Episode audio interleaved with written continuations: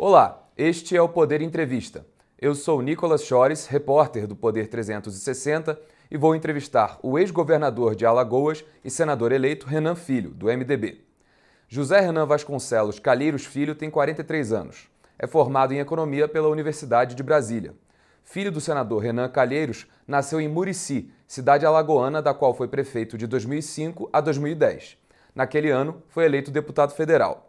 Depois de um mandato na Câmara, Renan Filho foi eleito governador de Alagoas no primeiro turno das eleições de 2014, com 52,2% dos votos.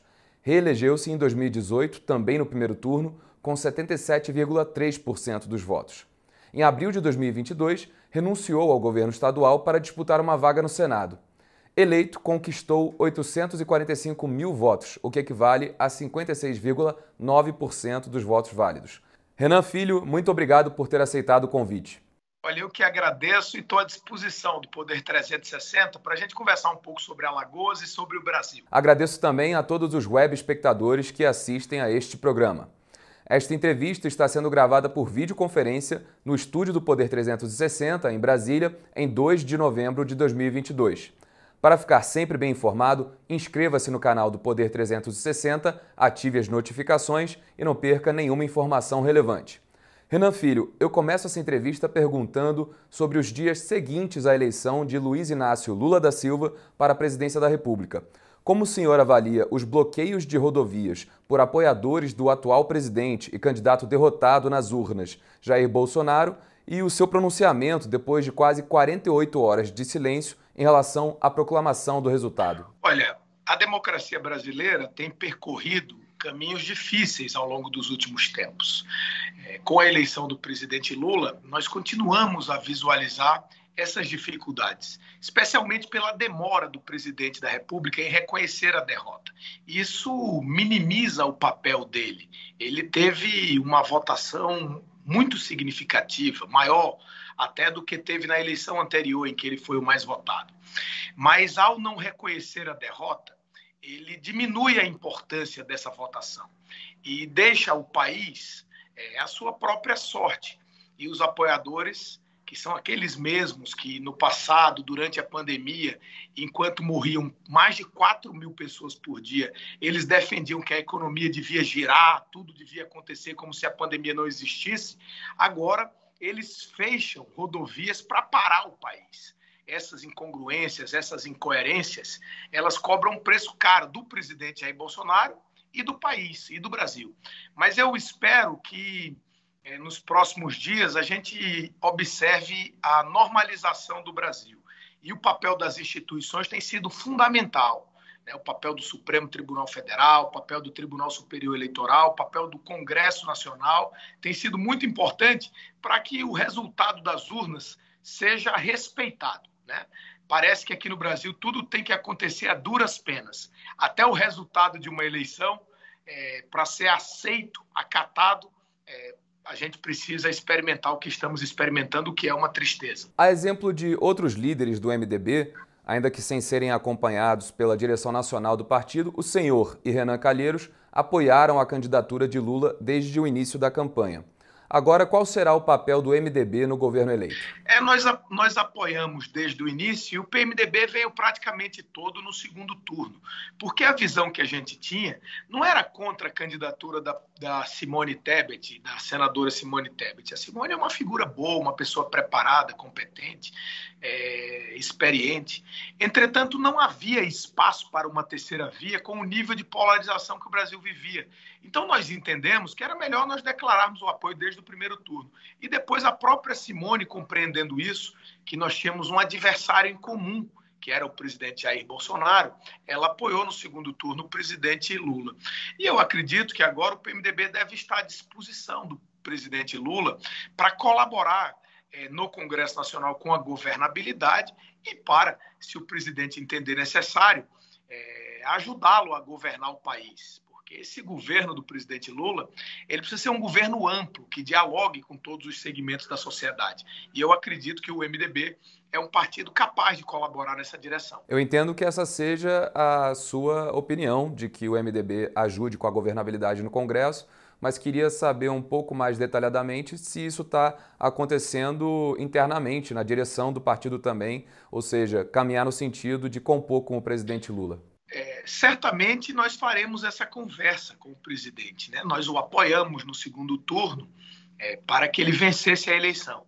É, como ocorreu a vitória, nada mais natural que o partido siga apoiando para que as medidas que precisam ser tomadas no país elas sejam levadas adiante no Congresso Nacional, para que o, o, governo do presidente Lula seja um governo realizador, que faça o país reencontrar o crescimento econômico, a geração de emprego, de renda, cuide das pessoas nesse ano de 2023 com o Auxílio Brasil ou com o Bolsa Família, é, como eles queiram chamar, porque nós teremos um ano muito duro. Esse primeiro ano será um ano duro, em virtude de tudo que nós vivemos, da pandemia, da gastança que o governo Jair Bolsonaro fez nesse ano eleitoral. Então, nós vamos precisar ter muita racionalidade em 23 para cuidar das pessoas que precisam mais do apoio do poder público, do, do auxílio do Estado, e, ao mesmo tempo, é, já lançar as bases para que o país reencontre o crescimento econômico, reencontre a sua capacidade de investimento, tenha capacidade de atrair os investimentos também da iniciativa privada. Então, será um ciclo duro, difícil. E por isso também eu defendia que o presidente Lula fosse eleito, porque eu vejo nele o mais preparado para, num cenário tão turbulento, conversar, dialogar e encontrar o melhor caminho. O senhor falou muito inicialmente da senadora Simone Tebet, que foi a terceira colocada no primeiro turno da eleição presidencial, depois, no segundo turno, um cabo eleitoral importante né, para o presidente Lula. Já é possível dizer, inclusive na mesma, no mesmo contexto daquela minha pergunta sobre uma possível composição do MDB no governo, se a Simone Tebet chefiará algum ministério? Olha, eu não, eu não tenho como dizer, eu não participei dessas conversas ainda, né? Eu estava envolvido aqui no segundo turno da eleição para governador e da eleição presidencial em Alagoas. Devo ir a Brasília na próxima semana, é, mas eu não sei é, se a Simone comporá o ministério. Sei que ela tem condição para isso. Ela fez uma campanha é, muito competente, ela tem uma, uma boa capacidade de articulação e o MDB tem excelentes quadros. Primeiro, a gente tem que discutir é, quais são as ideias do presidente Lula para governar o país, como ele vê a importância dos partidos políticos, como se dará essa sustentação, em quais bases essa sustentação se dará, né?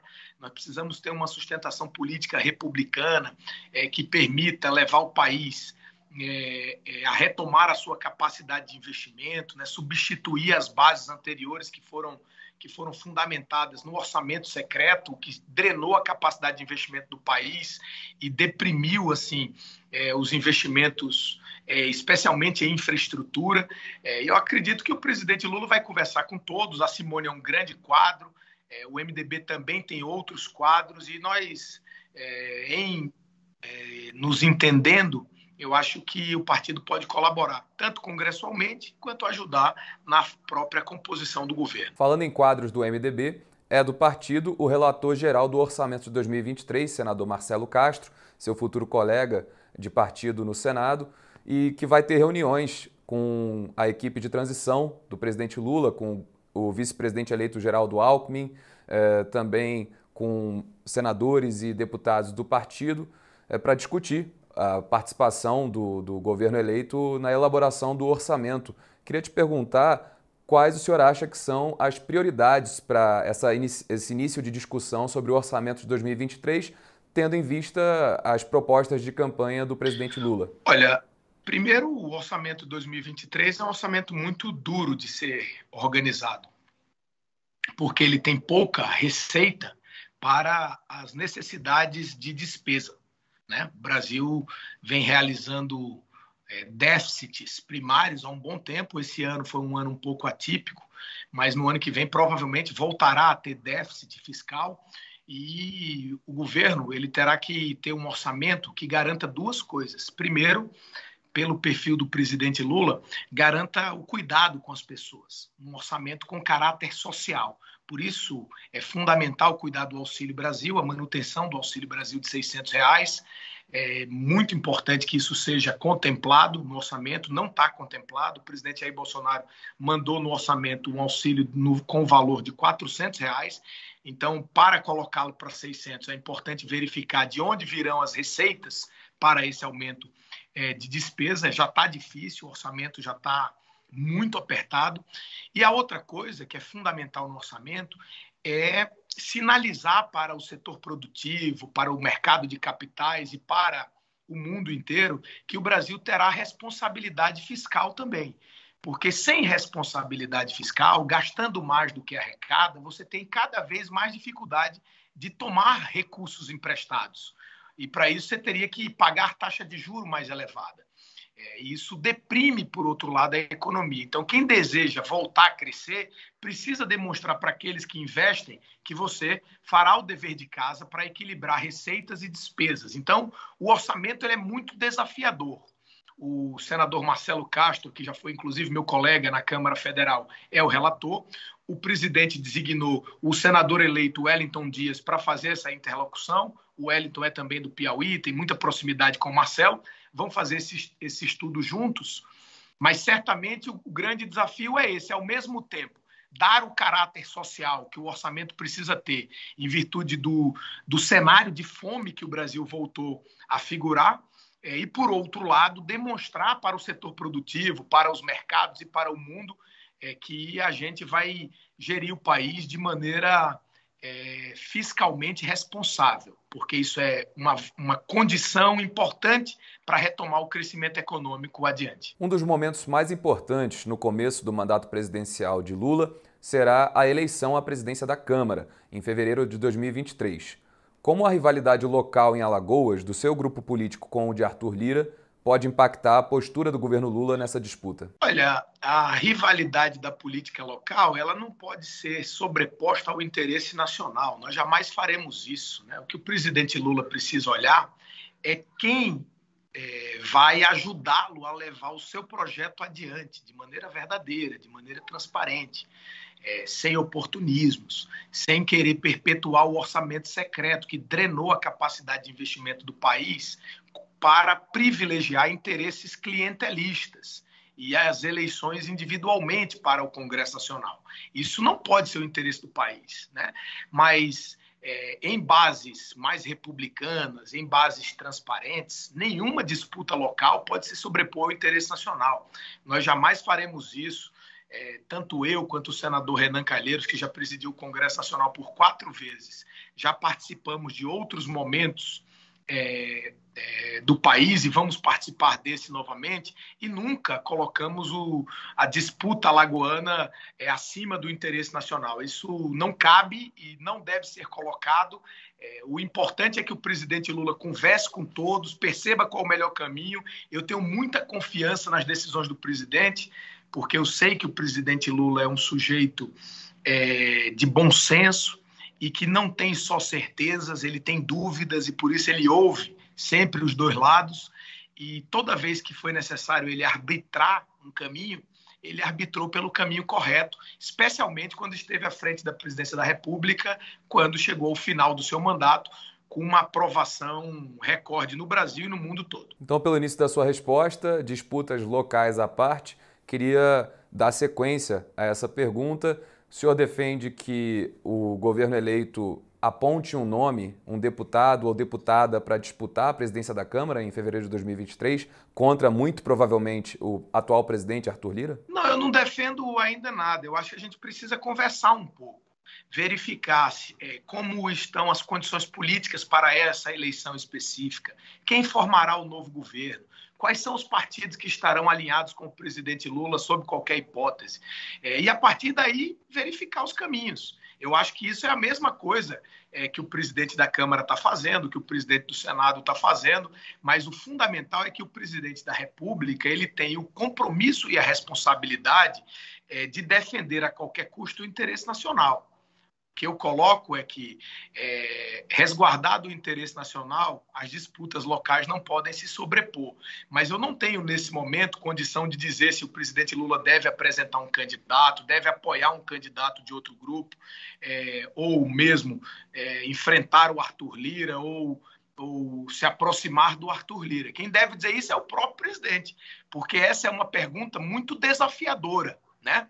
Ela é uma pergunta importante de ser respondida. E talvez por isso você me pergunte, é, mas não é simples de respondê-la. Primeiro tem que dar uma olhada no cenário inteiro, é, como ficará o comportamento partidário no pós-eleição, conversando com os presidentes dos partidos. E eu imagino que a partir da próxima semana, o presidente Lula agora eu li há pouco pela manhã é, nos jornais que o presidente Lula vai tirar três dias para descansar, merecidamente, né, depois dessa maratona que foi a campanha política, mas depois desses três dias, certamente ele vai conversar com todo mundo e a partir daí vai amadurecer na cabeça do presidente primeiro o que ele acha caminho correto.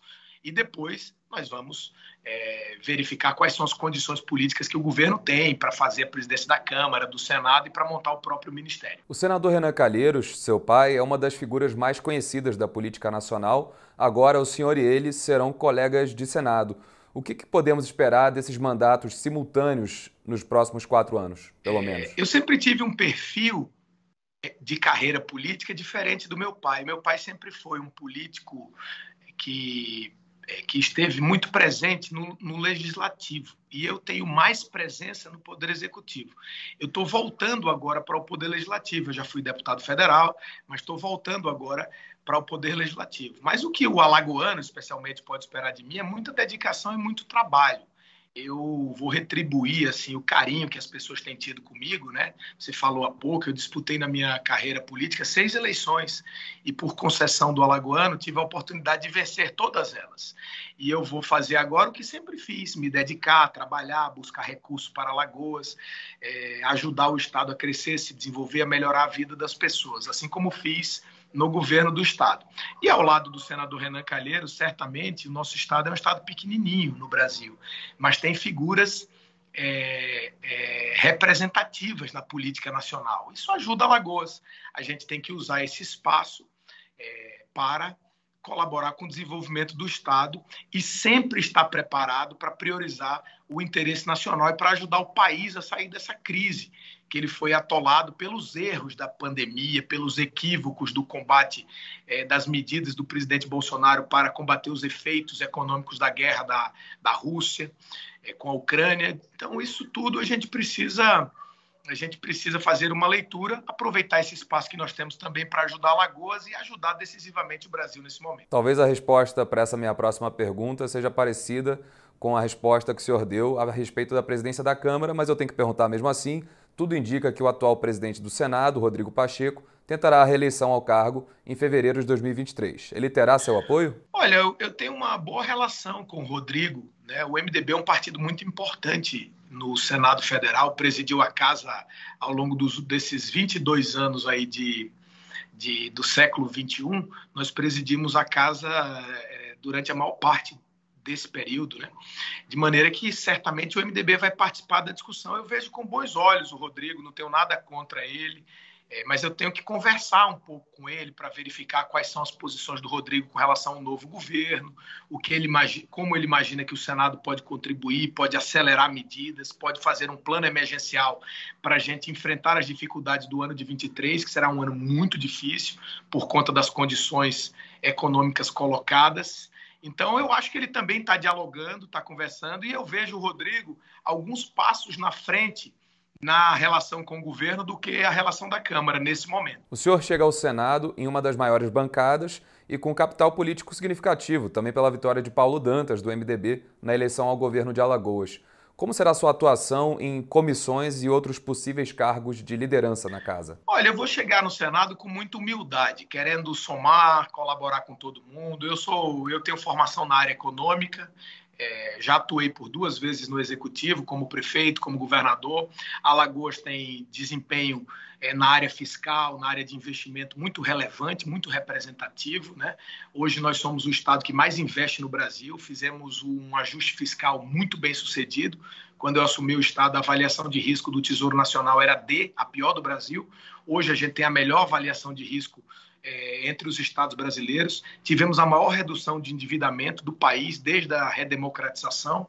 Né? Alagoas era um dos, únicos, um dos cinco estados super endividados do Brasil, mas o único pobre. Os outros quatro são Minas Gerais, Rio de Janeiro, Rio Grande do Sul e São Paulo. E o quinto era Alagoas o único pobre entre os cinco super endividados.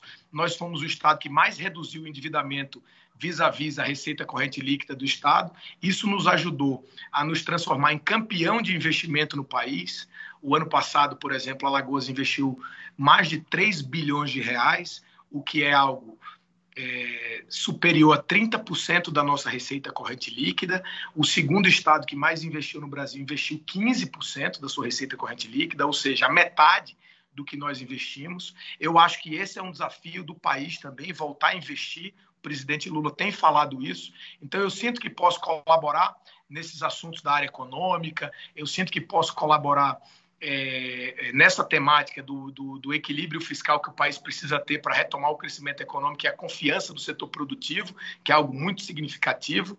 É, então, eu vou atuar por aí. E essas questões de liderança partidária, vamos levar com muita naturalidade, com muita calma, porque o partido vai discuti-las no momento apropriado. O senhor fala muito da importância da retomada de investimentos e, claro, conecta isso com críticas às emendas de relator, que vêm sendo chamadas de orçamento secreto por é, falta de transparência, falta de equanimidade. Queria perguntar, é uma, aliás, uma proposta de campanha de Lula dar fim ao orçamento secreto mas a gente sabe que isso mexe com muitos interesses. Queria perguntar se o senhor acha que realmente é possível acabar com esse atual formato das emendas de relator. Eu acho que tem que acabar, sim, tem que acabar e tem que dar transparência. Porque sem transparência, sabe, Nicolas, para mim parece que a intenção é comprar o que não precisa a preço que ninguém sabe qual é. Então, isso é algo que em administração pública não pode ser tolerado. Se o recurso é público, se é decorrente da cobrança de impostos, a sua aplicação jamais pode ser secreta. Isso é incongruente. Isso não é uma questão de opção do presidente Lula. Isso não pode continuar. Isso tem que parar. No mínimo, tem que ser dado transparência. Agora, é importante também dialogar com o Congresso, porque, é, obviamente, isso virou uma prática no governo Bolsonaro, que foi um governo assaltado por segmentos do Congresso Nacional. O Brasil todo viu isso. O Bolsonaro virou refém. Né? Ele nem discernia mais. Teve um desses anos aí na discussão do, da, das emendas de relator, como você chamou aí, do orçamento secreto, é, que disseram que o presidente Bolsonaro teria uma cota. Ora, o presidente da República ter uma cota no orçamento, cabe ao presidente da República executar todo o orçamento. Cabe a ele isso. E se ele não fez, ele abriu mão das suas prerrogativas. E eu acho que o presidente Lula, com toda naturalidade, deve construir um mecanismo que permita que os parlamentares apliquem os recursos, mas que estabeleça caminhos para os recursos, dê prioridade aos recursos, diga, olha, nós vamos fazer investimentos em infraestrutura por causa disso, por causa disso, por causa disso, mas dentro desses investimentos, os parlamentares podem é, optar quais são os mais importantes, se reunir ali de, de alguma maneira. Agora, essa engenhosidade, ela caberá ao presidente e eu vou colaborar no sentido de persuadir, de ajudar é, é, na direção de criar um mecanismo que permita que o orçamento do Brasil, que já é muito pequeno, seja usado para o que precisa e a preço justo. Eu acho que se a gente conseguir isso, dando transparência, já é um grande avanço. Agora um jogo rápido. Falaremos sobre alguns temas e o senhor responde brevemente qual sua percepção sobre o assunto e se é a favor ou contra. O senhor é a favor ou contra uma flexibilização na lei que permite o aborto? Eu sou contra. Eu acho que essa discussão não é prioridade no país no momento. O senhor é a favor ou contra a legalização do uso recreativo da maconha? No momento, também acho que não é prioridade essa discussão para o país. Sou contra. O senhor é a favor ou contra cotas para minorias em universidades? Sou a favor de cotas para minorias em universidades, especialmente é, cotas sociais para os mais pobres, para negros, porque são fundamentais para o equilíbrio da nossa sociedade. O senhor é a favor ou contra privatizar o Banco do Brasil ou a Caixa Econômica Federal? Sou contra. Não precisa privatizar de início o Banco do Brasil e Caixa. A gente precisa privatizar primeiro o que o governo não sabe fazer, onde o governo não sabe atuar. É, eu não sou contra todas as concessões, privatizações. Eu acho que algumas são importantes, mas não precisa privatizar o Banco do Brasil e a Caixa Econômica Federal nesse momento. O senhor é a favor ou contra uma revisão das atuais leis trabalhistas da CLT? Eu é, acho que a gente não deve tirar direitos no momento de muita dificuldade que o país vive. É, o Brasil precisa reconhecer direitos dos trabalhadores. A última reforma trabalhista ela não gerou os empregos que se propunha a gerar e retirou muitos direitos, ou seja, foi uma reforma ruim para o trabalho.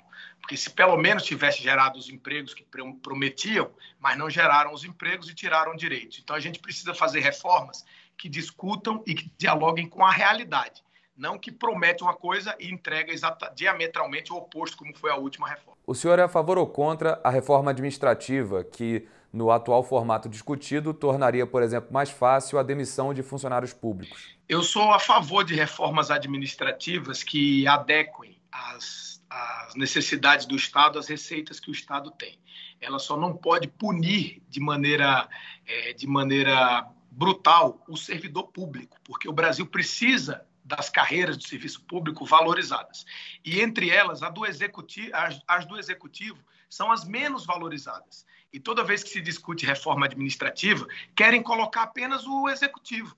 Tem que discutir também o judiciário, o legislativo, senão fica desequilibrado. O senhor é a favor ou contra o projeto de lei contra fake news que está em tramitação no Congresso, o PL 2630 de 2020? Eu sou a favor do combate à fake news. O PL, o tem que dar uma olhada detalhadamente. Mas eu sou a favor do combate à fake news que tem desequilibrado a sociedade e transformado aquele velho boato do interior que se passava no boca a boca numa mentira com capacidade de influenciar milhões de pessoas. Então isso precisa ser combatido. Agora, na sua avaliação, o que precisa ser alterado na segurança pública? O senhor é a favor do chamado excludente de ilicitude? Não, sou contra o excludente de ilicitude. Eu acho que polícia não deve matar. Polícia é, é, pode se defender. Matar deve ser a exceção da exceção da exceção. E se, quando ocorre, tem que explicar por que chegou a esse ponto. É, ser a favor do excludente de licitude é, entre aspas, uma licença para o policial combater o cidadão é, de maneira muito forte, quando muitas vezes não é necessário. A polícia no Brasil ela precisa estar presente, ela não precisa estar em conflito. Essa é uma, esse é um grande erro que o presidente Bolsonaro e que outros apoiadores dele cometem, inclusive com a questão do porte de arma. É a mesma coisa. Não precisa estar com a arma para se defender. Aliás, você não deve se defender individualmente, porque normalmente você está em situação de desvantagem contra o bandido. É, no mundo inteiro, as pessoas orientam não reagir. E essa orientação, que serve para o cidadão, ela também tem que ser orientação geral para as polícias. Agora, é, a polícia eventualmente precisa reagir para resguardar, resguardar a sua própria proteção e a proteção da sociedade. Mas isso é a exceção. Então, é, defender excludente de licitude né, não tem sentido é, para transformar o Brasil num país mais seguro, numa polícia mais cidadã, que respeite as pessoas, uma polícia humana também, porque esse é o avanço que o país precisa dar, não o avanço é, do lado contrário polícia que combate a violência matando as pessoas. Eu nunca vi isso dar certo em canto nenhum do mundo. E sobre o meio ambiente, como promover a preservação e ao mesmo tempo o desenvolvimento da Amazônia? É possível? É possível, com certeza. A Amazônia ela deve se desenvolver com ciência, com tecnologia e com inovação, não com pecuária.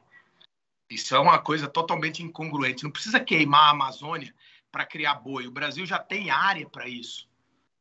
O Brasil tem como avançar muito na produção agrícola, é, é, com o aumento da produtividade. Nós já temos avançado demais, nós somos referências para o planeta nisso.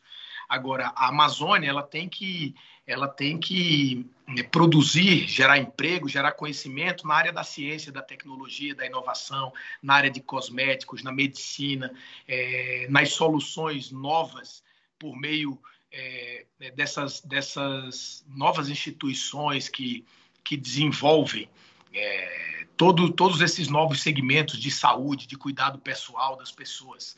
É essa linha da Amazônia. A Amazônia não deve ser desmatada para plantar milho, para plantar soja ou para criar boi. Isso não tem sentido. Isso é um contrassenso. Né? E às vezes eu vejo as pessoas discutindo assim: ah, mas a Europa já desmatou as matas que tinha. Ora, mas isso aconteceu no século XVIII, XIX numa parte do século XX. Não cabe mais essa discussão no planeta. O planeta hoje precisa ser preservado, senão todos vão pagar preço maior a cada ano, inclusive a economia. Inclusive a economia vai parar de se desenvolver. Chega ao final esta edição do Poder Entrevista. Em nome do jornal digital Poder 360, eu agradeço ao ex-governador de Alagoas e senador eleito Renan Filho, do MDB. Olha, eu que agradeço, um grande abraço e vamos ter outras oportunidades de bater papo. Muito obrigado, Nicolas. Agradeço também a todos os web espectadores que assistiram a este programa. Esta entrevista foi gravada por videoconferência no estúdio do Poder 360, em Brasília, em 2 de novembro de 2022. Para ficar sempre bem informado, inscreva-se no canal do Poder 360, ative as notificações e não perca nenhuma informação relevante. Muito obrigado e até a próxima.